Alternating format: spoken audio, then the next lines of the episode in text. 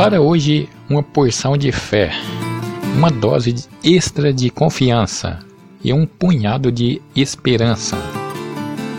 A alma leve, coração em paz e um sorriso no rosto. O resto é Deus enfeitando o caminho e fazendo acontecer o melhor. O meu hoje, Deus já escreveu. O meu amanhã, Ele proverá.